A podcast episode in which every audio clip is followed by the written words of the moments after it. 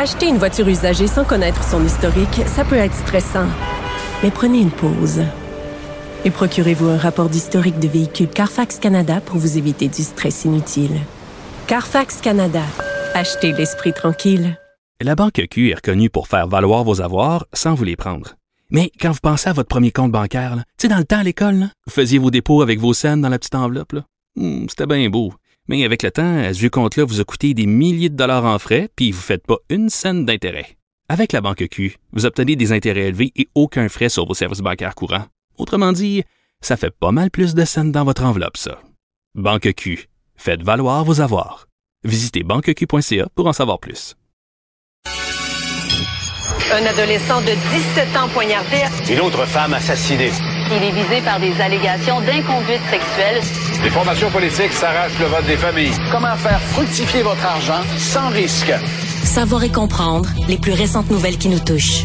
Tout savoir en 24 minutes. Avec Alexandre Morin-Villouellette et Mario Dumont. En manchette dans cet épisode, le présumé espion d'Hydro-Québec remis en liberté. Pierre Moreau ne sera pas candidat à la chefferie libérale.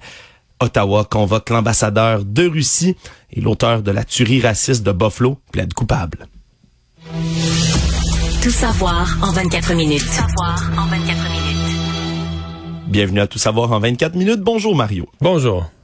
Ce dossier qu'on suivait déjà depuis deux semaines pendant euh, lesquelles il était en détention provisoire, Yu Sheng Wang, ce citoyen chinois qui a été arrêté pour espionnage économique, qui a pu reprendre aujourd'hui sa liberté au bout de deux jours d'audience au palais de justice de Longueuil. Le juge Marco Labrie qui a accepté de remettre l'accusé en liberté, ce qui a pu en surprendre certains étant donné son, son passé ou du moins les accusations qui sont posées contre lui d'être un espion. Parce qu'un espion, ça peut se volatiliser dans la nature, du moins. Un espion dans les films, là, ça a un petit coffret avec deux, trois passeports au cas où, puis une pile d'argent. une pile d'argent, Des fois, des un gun fausses aussi. identités euh, qui peut disparaître. Et même s'il a pas l'air d'un James Bond. là, non, mais c'est ça. Tu mets, non, mais quand même, parce que euh, pour la Chine, etc., il aurait pu. C'est des questions qu'on peut pas ne pas se poser. Là. Tu sais, Est-ce que si vraiment euh, il est à un haut niveau, est-ce qu'il pourrait avoir un autre passeport pour fuir rapidement le pays euh, fourni par la Chine? La Cour semble confiante que non. Euh, Ouais, on dit la- que le risque zéro existe pas, bien évidemment, mais il y a quand même toutes sortes de contraintes. Ah, il y a toute une liste de conditions. conditions, c'est du sérieux, là. Oui, c'est du sérieux. Une hypothèque judiciaire de 200 000 dollars qui a été prise sur ces deux propriétés immobilières qu'il a, entre autres à Candiac. Sa copine, elle, va devoir fournir une caution de 1000 dollars. Il va devoir être assigné à résidence, ne peut pas changer d'adresse, va devoir se présenter à la cour dès qu'il est requis, remis, on en a parlé tout à l'heure, son passeport chinois, il ne peut pas en demander un autre. En plus de tout ça, il doit se rapporter une fois par semaine au quartier général de la GRC. Il va devoir conserver, surtout sur lui, en tout temps, un téléphone intelligent fonctionnel pour qu'on puisse le géolocaliser et on ne peut pas, bien sûr, de son côté, contacter les représentants du gouvernement chinois tout sauf les représentants diplomatiques de son pays qui vont l'aider dans sa défense. Et ce qu'on expliquait, Mario, entre autres, c'est que ça aurait été compliqué en prison, là, avec les interprètes qui sont requis dans le cas de M. Wang, d'être capable d'organiser le procès comme il faut. On comprend quand même les motivations là, de la justice dans tout ça. Oui, en partie. Euh, oui, oui. Euh, Il y a aussi que son avocat ce matin a dit, bon, dans l'enquête sur remise à liberté, puis là, il y a une partie qu'on ne peut pas savoir, qui va rester, en pour l'instant, qui va rester confidentielle. Euh, au cas qu'on ait un procès devant un jury, là, je suppose qu'on veut pas influencer le jury. Mais le juge aurait testé, là. Est-ce qu'il y avait une défense crédible à présenter? Et il semble que, en tout cas, par son ses réponses, la conviction de ses réponses, l'aplomb de ses réponses, il a minimalement ébranlé le juge là, sur le fait que c'était pas... euh, ben, il faudrait qu'il y ait un vrai procès. que C'était pas si clair que ça. C'était pas 1 et 1 égale 2. C'est clair que c'est évident qu'il est coupable. Puis, euh, tu sais, il Ouais. l'avoue lui-même quasiment, euh, soit par aveu ou par ses malaises. Là, mais que non, il a il a l'air à présenter une défense quand même qui est d'aplomb. il a affirmé qu'il voulait rester, entre autres, pour laver son nom et prouver son innocence. Donc, euh, faut croire que ça, ça a convaincu le juge Marco Labrie dans cette histoire-là. On a des nouvelles sur le front de la chefferie, la course à la chefferie qui est pas complètement entamée, évidemment, du côté du Parti libéral du Québec, mais les spéculations vont bon train depuis, évidemment, la démission de Dominique Anglade, l'ex-chef.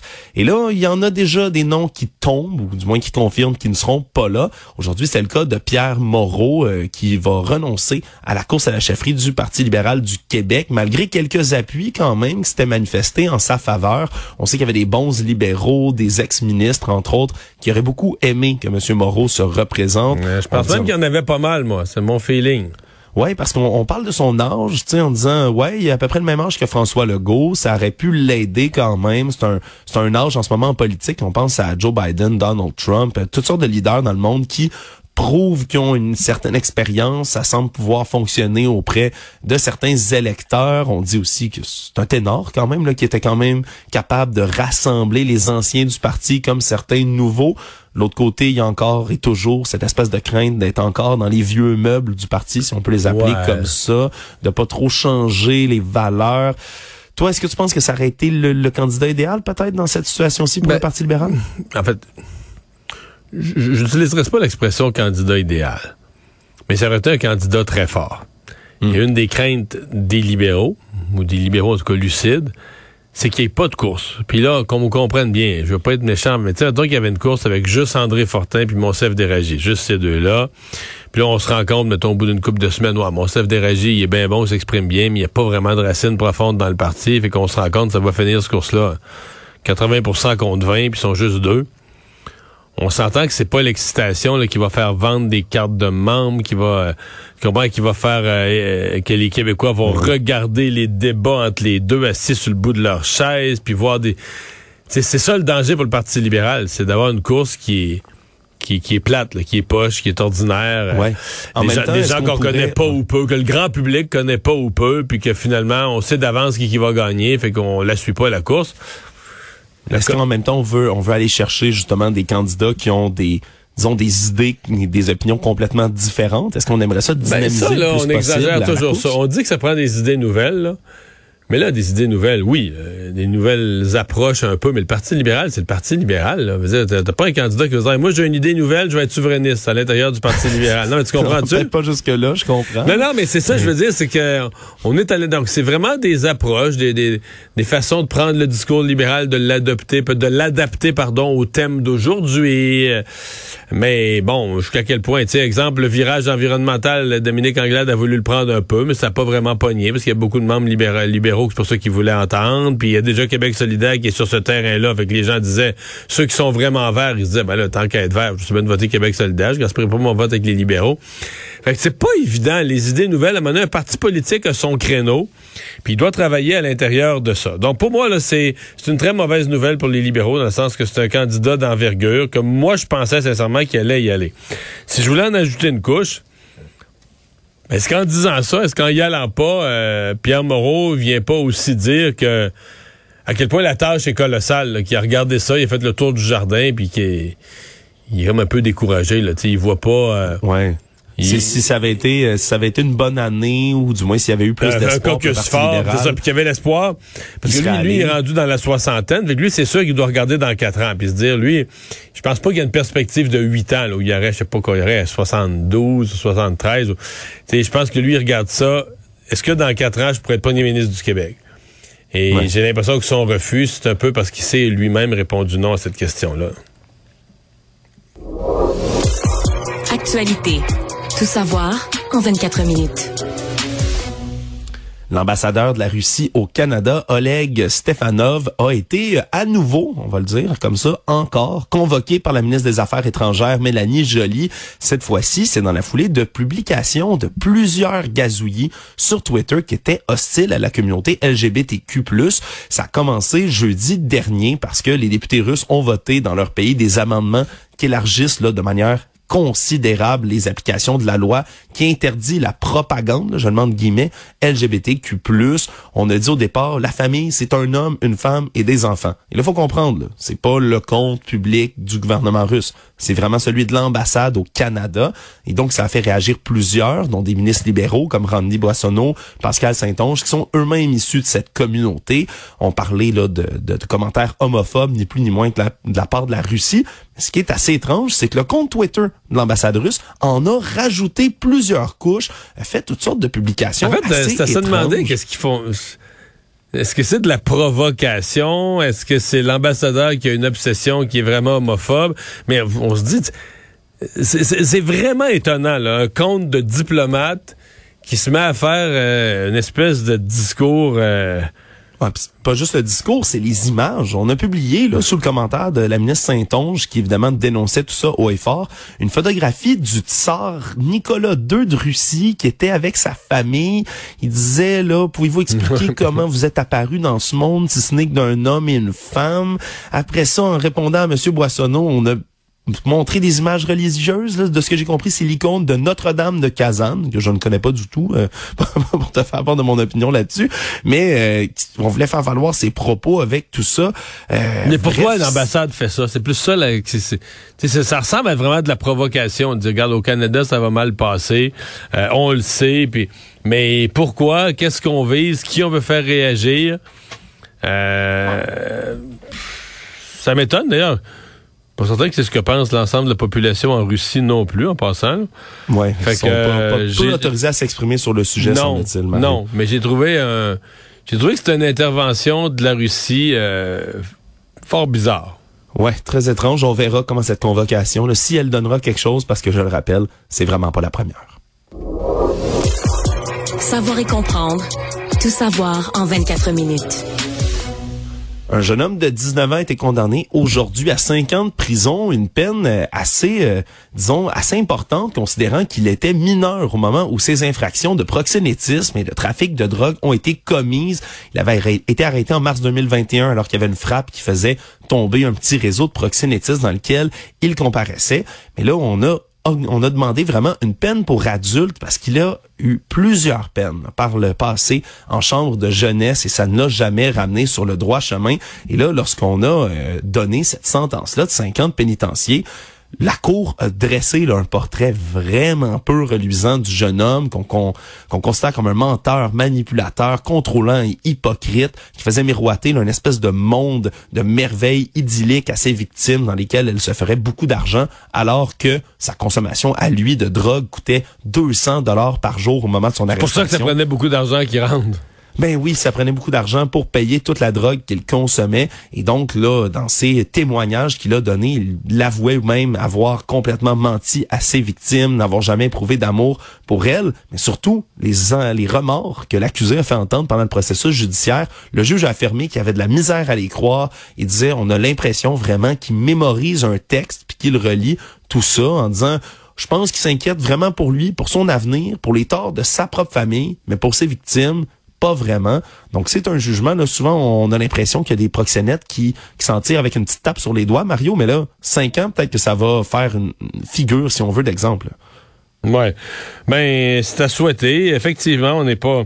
C'est le genre de crime euh, avec lesquels on a été tolérant. Mais bon, lui a tous les facteurs comme un peu aggravants. L'absence de repentir, euh, l'ampleur. Donc, euh, il va. Sans, sans- tu sais, quand on dit que la justice sert aussi à envoyer un message à la société, puis dans ce cas-ci, mais ça envoie aussi un message de 17 ans. Si vous allez sur ce genre de terrain-là, avec cette gravité d'acte-là, puis vous en êtes conscient, ben, vous pourriez être jugé comme un adulte.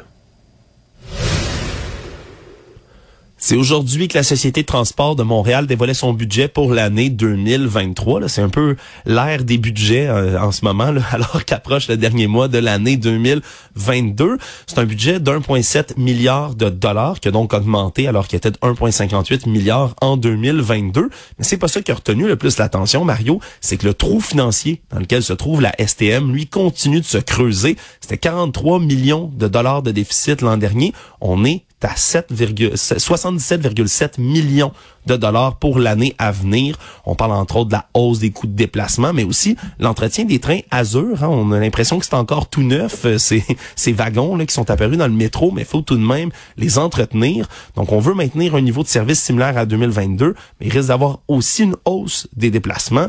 Mais le trou comme ça financier continue à se creuser. C'est quand même inquiétant quand on sait qu'on veut construire de plus en plus de transports en commun au Québec. Mais les gens le prennent pas. Parce que dans le le trou, c'est beaucoup ça. C'est que les gens euh, on veut continuer à rendre du service disponible parce qu'on veut pas réduire les heures, on veut pas réduire les fréquences de passage. On se dit faut encourager les gens à prendre le transport en commun, ça prend un bon service.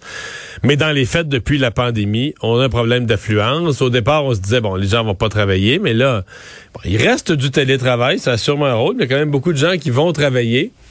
Mais le transport collectif semble moins intéressant, moins, moins euh, attirant qu'avant. C'est comme si une partie des gens l'ont délaissé. C'est ça le dilemme. Est-ce que tu c'est tout ce que tu vas prendre comme geste pour réduire les dépenses euh, et mettre plus de minutes entre chaque passage ou d'en mettre moins tard le soir ou de, de réduire l'offre ben c'est sûr qu'il y a quelqu'un quelque part qui va te dire ben moi là le métro je le prenais mais là je le prends plus il est plus dans mes heures etc et eux ben leur but c'est que une majorité de gens euh, utilisent le transport en commun. Donc comment est-ce qu'ils vont euh, comment est-ce qu'ils vont résoudre la quadrature du sexe c'est la grande question. Tout savoir en 24 minutes la police de Trois-Rivières continue de déployer toutes sortes d'efforts pour tenter de trouver un homme de 44 ans qui est porté disparu depuis samedi à Trois-Rivières. Pedro Eduardo Malpica Ramos aurait quitté le bar Le Zénob, qui est dans le secteur du centre-ville, à pied vers 2h15 dans la nuit de samedi à dimanche. On dit qu'il était dans un état le second, donc avancé. On peut peut-être deviner sur l'alcool, selon certains témoin, mais on ne l'a plus retrouvé depuis. Aujourd'hui, on a visité l'école dans laquelle il enseigne pour tenter d'en savoir plus, mais surtout rassurer les étudiants auxquels il enseigne habituellement. Et là, depuis dimanche matin, les pompiers de Trois-Rivières ont ratissé les berges du fleuve Saint-Laurent, très près de la rivière Saint-Maurice, avec des embarcations nautiques, un poste de commandement qui a été déployé également sur place. Donc, il est toujours, on est toujours à la recherche. Mais c'est vraiment du mystère, là. Ouais, un homme qui se volatilise comme ça en pleine rue, Mario. Mais en fait, ça fait penser dans la même région de la Mauricie, là, euh, au cas de Mélissa Blais. Là. Mm. Mélissa Blais avait quitté, c'était à, Yamachiche, à Louisville, c'était à Yamachiche, avait quitté un bar et puis euh, euh, les gens l'ont vu, puis on l'a jamais, elle, pas dire on l'a jamais, jamais, jamais revu. Là, ça doit faire, je sais pas, cinq ans de ça. On l'a jamais mm. revu. Elle est sortie d'un bar, il y a différentes hypothèses, mais on n'a jamais retrouvé euh, aucune trace là, de son euh, de son passage à quelque part. On a fouillé là-bas aussi le cours d'eau. On a, ouais, on a regardé toutes les hypothèses, on n'a jamais retrouvé. Ouais, c'est difficile dans ces cas-là. Là, surtout, ça peut être un mystère, mais quand des quand on n'a pas d'aide non plus des gens du public nécessairement, les gens l'ont vu, mais tu sais, t'es à deux heures, deux heures et quart du matin, tu vois quelqu'un qui a l'air un peu chaud, qui sort d'un bar, tu sais t'es pas nécessairement porté de t'inquiéter pour ça. Là. Tu, je veux dire, tu, à moins que la personne soit dans un état de détresse extrêmement avancé, euh, c'est pas un comportement qui est étrange en soi. mais là, je voyais que là-bas, il y a quand même des, des, bénévoles, des organismes bénévoles, il y a beaucoup de gens qui s'activent, qui s'inquiètent et qui s'activent pour euh, l'enseignant en question. Économie. Il y a un gros projet qui va voir le jour à la Bay James, projet de 380 millions de dollars de la société Alchem pour démarrer la construction d'une usine, mais surtout l'ouverture d'une carrière de lithium à la Bay James. Et ça va être autofinancé par l'entreprise. C'est un gros gisement de 40 millions de tonnes qui est à proximité, surtout de la route de la Bay James et de la communauté CRI d'Eastmain. Donc, on parle pas d'un gisement qu'il faut aller en hélicoptère se rendre. Non, non, il est déjà tout près d'une route. On veut commencer l'exploitation début de 2024. Ça va se faire sur une période d'une vingtaine d'années, créer 220 emplois, mais c'est surtout une étape de plus, si on veut, dans le grand plan du Québec en ce moment, là, de faire de la province une plaque tournante vraiment là, des batteries de voitures. Parce que le lithium c'est la composante la plus importante qu'on retrouve dans cette construction là qui, est au cœur des véhicules électriques. On le rappellera. On peut parler de prix Mario. Il y a quatre ans c'était 400 dollars la tonne que ça se vendait le lithium. Maintenant 5 000 dollars la tonne en quatre ans. Ça s'est multiplié par 12, ni plus ni moins. Donc, c'est les bonnes nouvelles, encore une fois. On n'a pas l'impression que le, la, demande pour des véhicules électriques puis les besoins d'en construire est sur le bord de ce de s'éteindre. Là. On a le sentiment qu'on même ben non. qu'on est encore dans les premiers balbutiements. Le Québec veut se positionner. Puis, on parle beaucoup des batteries dans les véhicules, mais on se dit, si on vient dans un monde, si on vit dans un monde un peu... Euh, la pensée d'Elon Musk. Ils sont vit dans un monde où l'électricité est rare. Euh, bon, tu sais, il faut, euh, la conserver. Là, un des enjeux de demain. Donc, euh, je dis ça à Elon Musk parce que lui a beaucoup travaillé là-dessus, là, des piles, mais des piles aussi pour la maison. C'est l'idée que l'électricité, l'énergie est si rare qu'il faut trouver une façon de l'emmagasiner. Quand on en a, quand on en produit, quand on en produit et, via l'éolien, peu importe, quand on en produit, on devrait pas la laisser se gaspiller. On devrait automatiquement l'emmagasiner dans les piles, dans la pile de demain là, qui va être ultra performante puis légère, toutes les qualités qu'on n'a pas encore tout à fait là. Ouais, ça me fait rire que tu fait rire que tu dises ça parce que on dirait j'entends le nom d'Elon Musk puis je suis là ah c'est vrai. Elon Musk fait déjà fait des choses sérieuses, il y a déjà eu oui, parce que Tesla, c'est aussi ça. Le Tesla, c'est des autos. Mais techniquement, c'était aussi toute une idée de d'emmagasiner l'énergie, d'emmagasiner l'électricité dans les, la, pile de demain. Oui, c'est une bonne nouvelle, surtout aussi, euh, si on veut, qu'on peut afficher comme ça de la, de, la part de Québec sur les marchés internationaux. Parce qu'au moment où on a fait l'étude de faisabilité de ce projet-là, on estimait que ça allait être à peu près à une valeur de 1000 dollars la tonne. Puis déjà, à 1000 dollars la tonne, la rentabilité était considérée comme excellente. Donc, hors du commun, si on est rendu à 5000, c'est cinq fois plus en ce moment. Et qui nous dit que ça augmentera pas encore. Donc, est-ce que ça va pousser nos entreprises à vouloir venir s'installer au Québec et à participer à cette espèce de grand projet d'avoir la chaîne complète des voitures électriques ici au Québec? Ben, ça reste à voir, mais c'est une très bonne nouvelle. Actualité. Tout savoir en 24 minutes. Une étude de l'Association québécoise de la défense des droits des personnes retraitées et pré-retraitées a été publiée aujourd'hui et démontre que près de la moitié des Québécois qui sont âgés de plus de 60 ans n'ont pas accès à un revenu viable qui leur permettrait de vivre dignement. On parle d'un, ni plus ni moins qu'un mouvement de pauvreté invisible qui touche les aînés. Et donc, on est sous le seuil des revenus viables à 50% mais si on compare, personnes âgées de 25 à 59 ans, c'est 29,6% qui ont un revenu faible. Donc, c'est vraiment disproportionné du côté des aînés. Donc, on est, euh, on est quand même inquiet de cette situation-là. Est-ce que, est-ce qu'on a à s'inquiéter pour nos aînés, Marion? Ben oui, il faut, toujours s'en inquiéter. Il n'y a pas d'autre que d'avoir la distribution de, de l'âge. J'ai l'impression que les, très, très vieux doivent être ceux qui ont un revenu inférieur. C'est sûr que l'inflation fait énormément mal aux aînés parce qu'à leur gruge, pour, alors, ouais, parce que l'inflation, ça aide les salaires des travailleurs actuels, mais quand tu es à la retraite... T'as pas d'augmentation de revenus proportionnelle, puis c'est pas juste ça. C'est que si tu t'étais ramassé 300 000 pour ta retraite, ben là, ton 300 000, cette année, il vient de perdre 7-8% de sa valeur. L'inflation vient gruger... Tu sais, l'inflation vient gruger la valeur de l'argent. On, parce qu'on on pense toujours à l'inflation en termes de les prix augmentent. Mais tu sais, tu peux le regarder à l'inverse. Là, tu peux dire, mon dollar vaut moins. Ouais. Avant ça, avant ça, avec 10 piastres, tu pouvais acheter ceci, ceci, cela. Là, ton dollar vaut moins. Avec 10 piastres, tu peux même plus avoir euh, un petit paquet de deux poitrines de poulet. Donc, ton dollar vaut moins. Donc, la personne qui a, qui a préparé ses revenus de retraite, qui a 300 000 dollars, puis elle avait prévu ça que sa retraite, ben, son 300 000, il vaut moins. Avec le 300 000, la personne... Bon, là, il y a les taux d'intérêt qui, qui réaugmentent. Ça risque d'améliorer les rendements sur les placements. Ceci dit, il y a... Euh, il y a une nouvelle réalité d'aînés, là. Puis je sais que on a été habitué dans le passé à toujours, toujours associer aînés et pauvreté. Il y a une partie, puis pas, euh, pas des une partie importante des aînés euh, d'aujourd'hui, ceux qui prennent leur retraite, ceux qui l'ont pris dans les 5-10 dernières années, les plus jeunes des aînés. Euh, qui ont des fonds de pension à job, qui en ont eu, qui ont pris des REER, qui ont goûté à ce nouveau programme là, qui leur permettait d'économiser de, l'impôt à chaque année, mais de mettre de l'argent de côté pour leur retraite. Donc, c'est pas vrai. C'est pour ça que quand on arrive, tu sais, la semaine passée, je pense que la STM avait un projet de, de mm. donner la, la aux, personnes âgées là, la, la passe gratuite, l'utilisation du transport en commun gratuit. Puis moi, euh, bon, je sais que c'est bien populaire, les aînés aiment ce qui est gratuit, mais moi, j'étais vraiment pas sûr. À cause de ça, je me disais, non, mais est-ce que les aînés, encore aujourd'hui, sont les vraiment les plus, plus pauvres de la société? Il y en a, mais les aînés comme génération, de dire qu'ils sont tous les plus pauvres de la société, à mon avis, c'est plus aussi vrai ça en 2022. Le monde.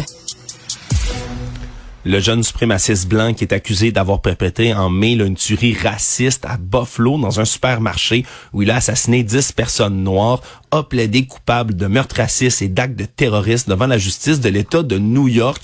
Le jeune homme qui avait 18 ans au moment du massacre le 14 mai pourrait être condamné, là, fort probablement même à la prison à vie devant la justice donc de l'État. Il faut comprendre qu'il est aussi inculpé devant un tribunal fédéral. Et ça, il risque théoriquement la peine de mort.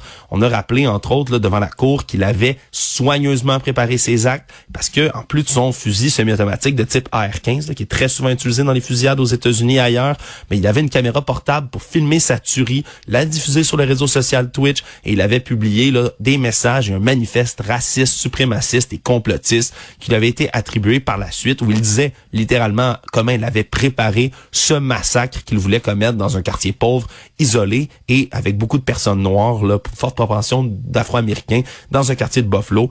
Donc, euh, on verra quelle sera la sentence, mais vraiment, là, des victimes, une dizaine, donc, qui ne reviendront malheureusement jamais. Je, connais pas assez la justice américaine pour me, me prononcer, mais de plaider coupable. On se dit souvent, tu sais, plaider coupable, tu réduis potentiellement, tu vas chercher une clémence du juge, tu évites un procès. Mais quand tu as commis un acte comme ça, est-ce que parce que tu plaides coupable, tu te soustrais aux peines les plus sévères de, de, de surtout, surtout aux États-Unis, de croupir en prison jusqu'à la fin de tes jours, euh, je sais pas. Je, je, Ou même d'être exécuté dans ce cas-ci. Oui, exactement. Donc, je sais pas, est-ce que le, le, fait de plaider coupable euh, vaut vraiment euh, quelque chose de compte tenu de la gravité du geste? ça me ça m'échappe. Je dois pas bien connaître la justice américaine. En tout cas, il y aura certainement évité un procès. Là, tant mieux pour les familles des victimes.